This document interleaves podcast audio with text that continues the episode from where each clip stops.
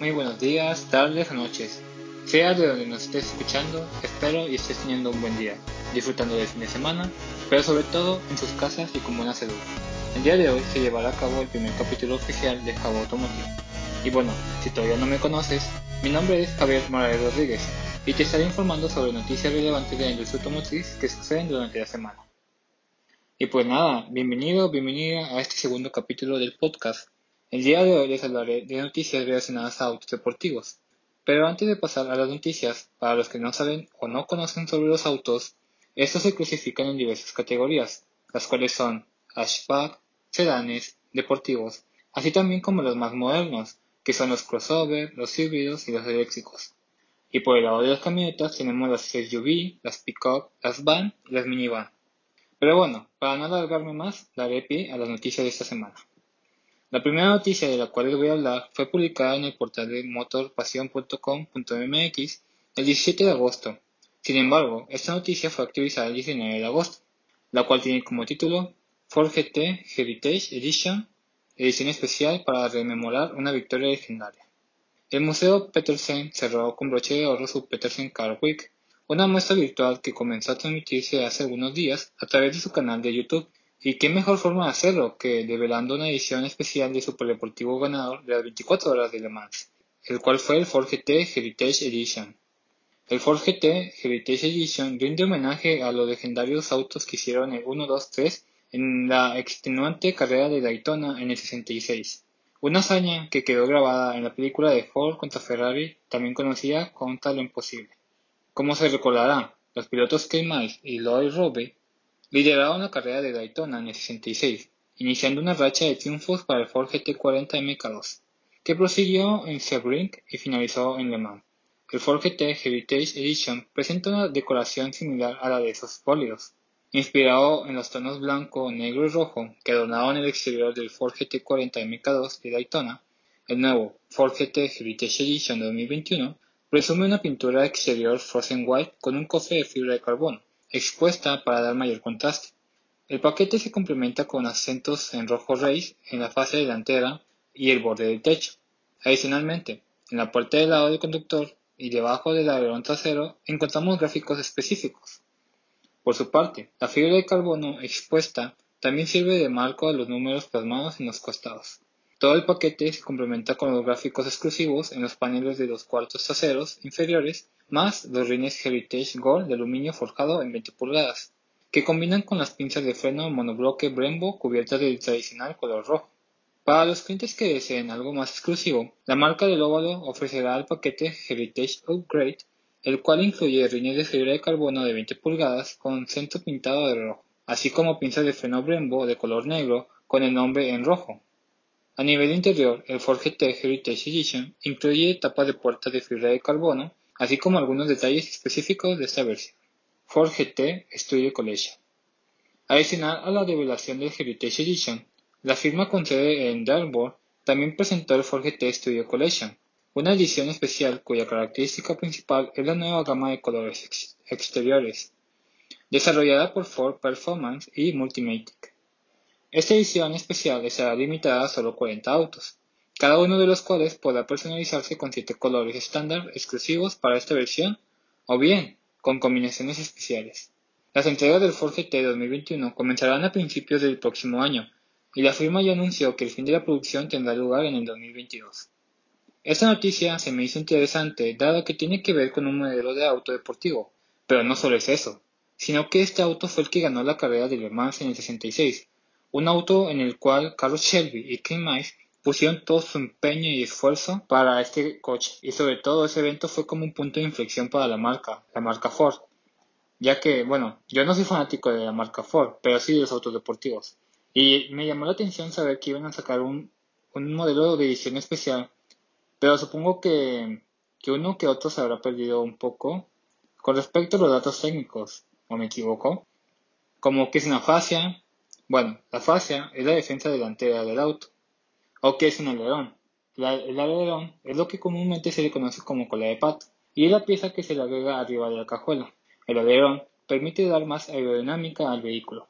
Y para concluir con esta noticia, los frenos monobloque Brembo son un tipo de freno de llanta especial que por lo general usan los vehículos en circuitos de carreras.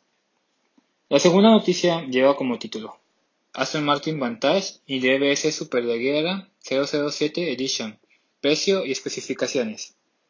No Time to Die.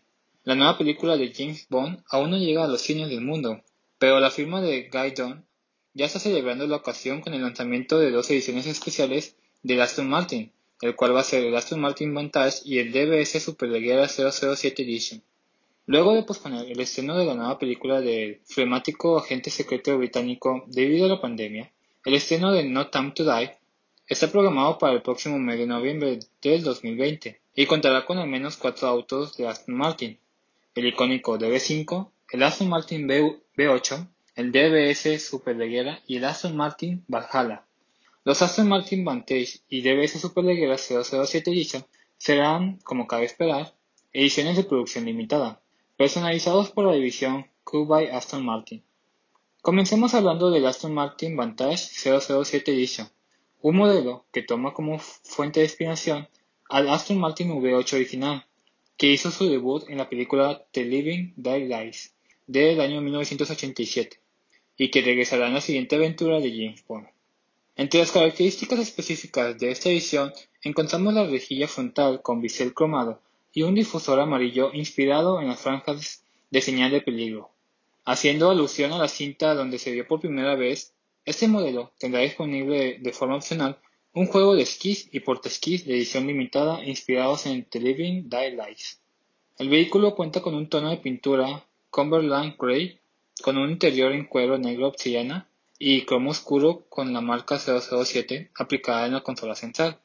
Este auto contará, además, con algunos guiños que hacen alusión a la película de 1987, estelarizada por Timothy Dalton y Marianne de Abo, como por ejemplo una placa grabada con láser que hace referencia a las diversas armas y dispositivos que se ven en el automóvil de la película original y el diseño del violoncelo en las cabeceras de los asientos.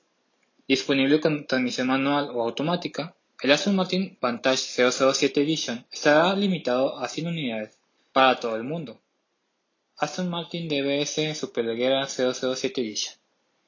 Este modelo será aún más limitado, ya que solo se fabricarán 25 unidades para todo el mundo. Bajo el cofre cuenta con un motor V12 biturbo de 5.2 litros que desarrolla unos 715 horsepower con un par máximo de 900 Nm.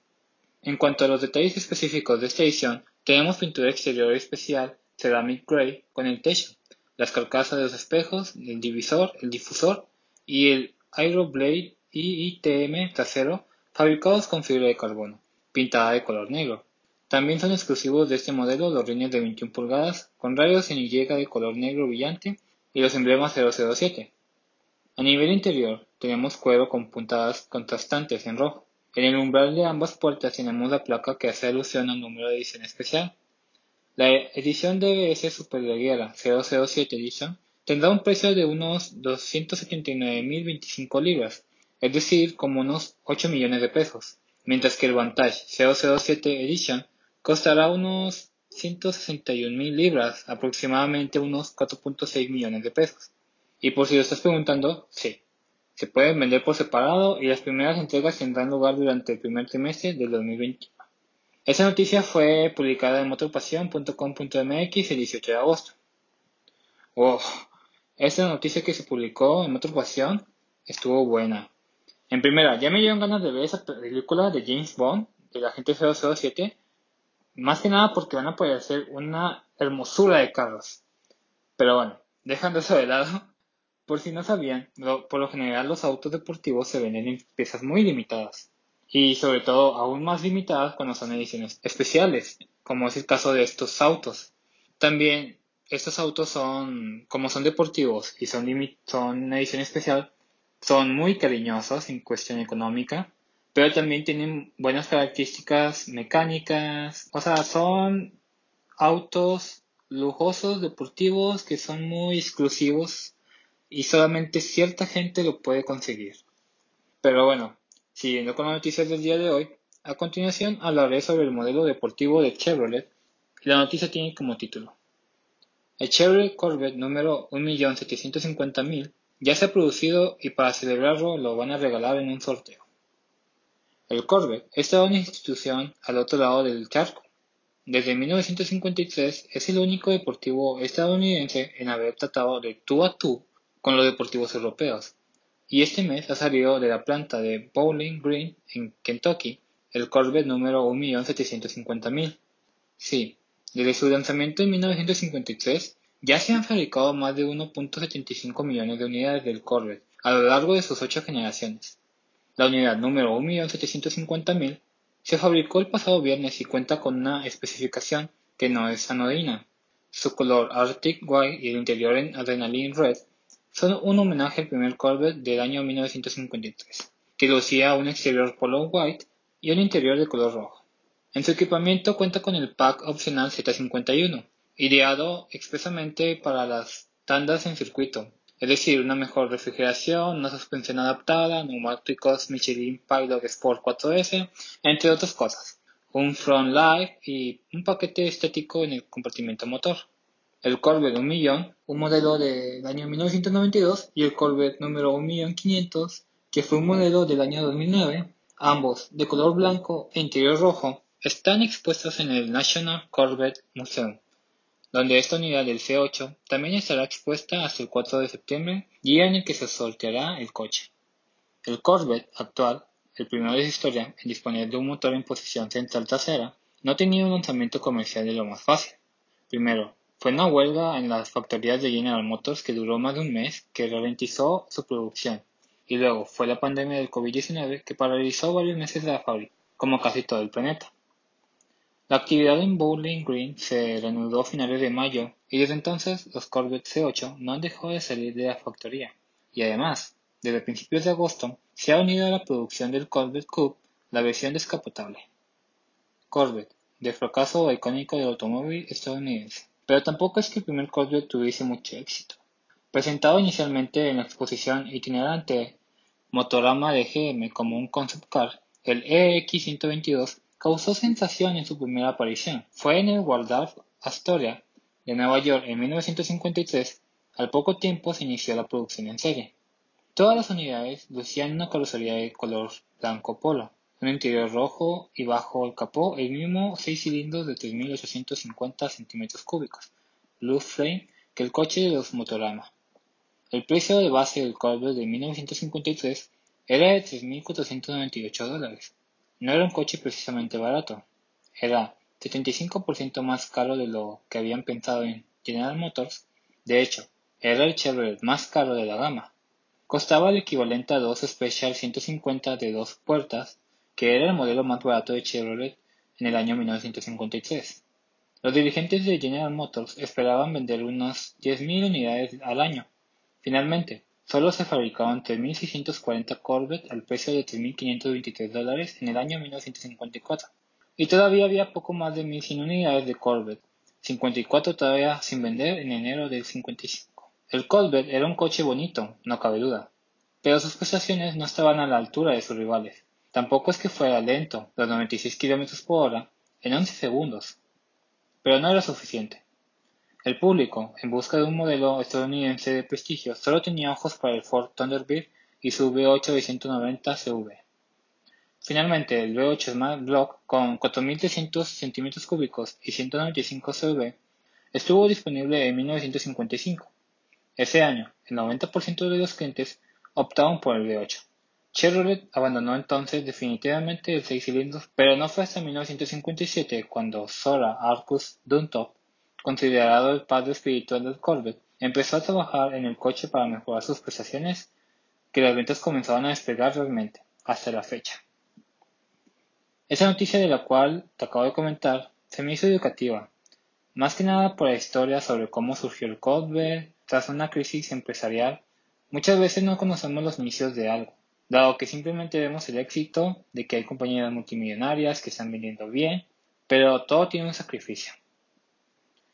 A continuación, esta noticia tiene que ver con la marca Lexus y se titula El Lexus RCF es el Fórmula 1 de la ciudad.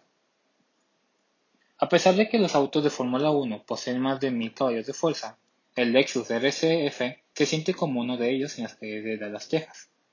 Bastó ponerlo en modo Sport Plus para escuchar el rugir de su motor y la invitación a experimentar su con sus 472 horsepower, Lewis Hamilton sería feliz conduciéndolo.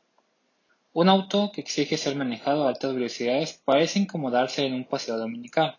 Su hábitat natural es más bien la pista de carreras. El tráfico citadino no deja ser el deportivo que quiere ser. El Lexus RSF quiere ir a tope, quemar gasolina a altas revoluciones. Con los límites de velocidad, esto resulta algo muy cercano como a un león enjaulado. La unidad de prueba tenía un color amarillo flama, que en la primera impresión parece ordinario, pero con el paso del tiempo se aprecia y enamora, sobre todo en la sesión fotográfica. El tono resalta las líneas japonesas del auto, mientras que en su interior presentaba un poco como un negro. Dotado de cada vez más escaso 5.0 litros con 8 cilindros en V, va de 0 a 60 millas por hora en 4.2 segundos. Para el tamaño del carro, sería como ponerle una turbina de jet a un Cessna. La unidad de prueba tenía el paquete Performance, que agrega techo y alerones de fibra de carbono, que contribuyen a ahorrar peso, además de pequeños detalles interiores en el mismo material. No es un vehículo que se compre por su comodidad. Con un chasis casi pegado al suelo, es difícil entrar y salir. La cabina tiene asientos deportivos que se sienten rígidos. El Lexus RCF no es un producto económico, dado que inicia en 64.900 dólares, pero los adicionales pueden llevarlo hasta unos 90.000 dólares. Su precio es mucho más de lo que cualquiera sueña pagar por un auto. Eso sí, este carro te puede llevar muy rápido. Esta noticia fue publicada en Digital Trends el 20 de agosto. Muy bien, ya casi llegamos al final de este segundo capítulo y para culminar, el siguiente par de noticias me llamaban mucho la atención. ¿Por qué? Te estás preguntando. Pues bueno, esas dos noticias tienen que ver con mi marca alemana de autos favorita, la cual es BMW, y mi marca favorita de autos italianos, la cual es Ferrari. La primera tiene como título el siguiente. Brutal, Así de contundente lucen los riñones verticales del BMW M4 GT3 junto al nuevo BMW M4. La nueva generación del BMW M4 está muy cerca de ver la luz. La firma Bavara lleva todo el verano calentando motores con este nuevo estreno de la familia BMW M. Primero mostrándolo en fotos y bajo riguroso camuflaje, junto al nuevo M3 y posteriormente deleitándonos con su buen hacer en circuito. Y ahora, BMW le exhibe como motivo del Gran Premio de Estiria del MotoGP, y por primera vez junto a su versión de competición, el GT3. Esa nueva entrega aún está ultimando su desarrollo, y de hecho, tanto el BMW M4 Coupe como el M4 GT3 que han enseñado ahora son prototipos, aunque eliminando parte del camuflaje que escondía sus formas en los anteriores operativos, ya queda poco para conocerlo al completo. BMW desvelará este nuevo BMW M4 Coupe el próximo mes de septiembre, aunque no llegará al mercado hasta el año que viene. No obstante, el protagonismo en este nuevo operativo se lo lleva el BMW M4 G3, al que vemos por primera vez tras un primer teaser que exhibía su trasera. Además, la marca ha adelantado que será el nuevo caballo de carrera de referencia de M Motorsports, reemplazando así al BMW M6 GT3 a partir del año 2022 aunque previamente en 2021 ya participará en algunas carreras. Asimismo, y siendo BMW M uno de los principales patrocinadores del campeonato, el BMW M4 se convertirá en trofeo en este Gran Premio. El piloto de la categoría reina que cruce primero la meta será obsequiado con una unidad exclusiva de esta nueva generación. Más de 20 años lleva la marca alemana unida al Mundial de Motociclismo, cuyos modelos hacen las veces de safety car, además de entregarse como premio final de cada temporada al ganador de MotoGP. Lo que sabemos del nuevo BMW M4 Coupe. Más allá de ese movimiento promocional de la nueva entrega del BMW M4, la marca Bavara no da nuevas pistas del más deportivo de la serie 4 de BMW, que ya fue presentado en sociedad a principios de verano y cuyo lanzamiento al mercado en España está fijado para el mes de octubre. Por el momento, sabemos que montará el nuevo 6 cilindros M Twin Power Turbo S58 de 3.0 litros que llegará a los 480 CV y también estará la sempiterna variante Competition, cuya entrega ascenderá a los 510 CV. De igual manera, conservará la propulsión trasera, aunque también habrá variantes de tracción total X-Drive y el cambio manual, materializado en una caja de 6 velocidades, mientras que el Competition irá asociado a una transmisión automática M Steptronic de 8 reacciones. Por lo demás, solo resta seguir esperando ya que en unas semanas conoceremos todos los ingredientes de esta nueva bestia bávara. Esa noticia se publicó en Motor Pasión el 21 de agosto. Yo creo que esa noticia más que nada es informativa, porque nos comentan de lo nuevo que va a traer la nueva generación del modelo M, más o menos en qué fechas va a llegar, pero algo curioso e intrigante es que no sabemos nada sobre su precio. Y como última noticia tenemos la del Ferrari, la cual fue publicada en Diario Motor el 21 de agosto y tiene como título Un nuevo Special Project está en camino y sería un homenaje al Ferrari F40. La división exclusiva y rentable de Ferrari podría estar ultimando los detalles de un nuevo lanzamiento. Hablamos por supuesto de los Special Projects, ese selecto club de coches fabricados en serie muy limitada e incluso one-off, donde los precios resultan estratosféricos pero donde a cambio se permite a los clientes disfrutar de coches fabricados a medida. De este modo, el próximo gran lanzamiento de Special Projects podría ser un homenaje al ilustre Ferrari F40. Dado que no es la primera vez que se rumorea sobre el regreso del Ferrari F40 en forma de homenaje, bien como modelo de producción en serie, o bien como serie limitada. Sin embargo, ahora estos rumores hablan más claro que nunca, confirmando las sospechas de un encargo realizado hace tiempo para la fabricación de una única unidad de un Special Project, inspirado en el Ferrari F40. De hecho, no es la primera vez que se plantea esta idea en la división, pues ya que el Ferrari SP38 fue creado bajo la misma idea de homenajear al F40 empleando algunos de sus rasgos. Hablamos de un coche que casi con toda probabilidad partirá de la base del Ferrari 488 pista, tomando de él su apartado técnico, incluido el motor 3.9 V8 Twin Turbo como guiño más directo al corazón del F40. Por ello no quita para que, como sucede en otras ocasiones, este nuevo Special Project se viese beneficiado de un aumento de potencia, a sabiendas de que este motor es capaz de alcanzar los 800 CV. En el Ferrari SF90 Standard, más allá, se espera que este nuevo modelo sea homologado para circular por carretera, Dejando a un lado ese aspecto salvaje, y solo para circuitos con el que nos sorprendió el Ferrari P80-C, desarrollado a partir de los 480 GT3.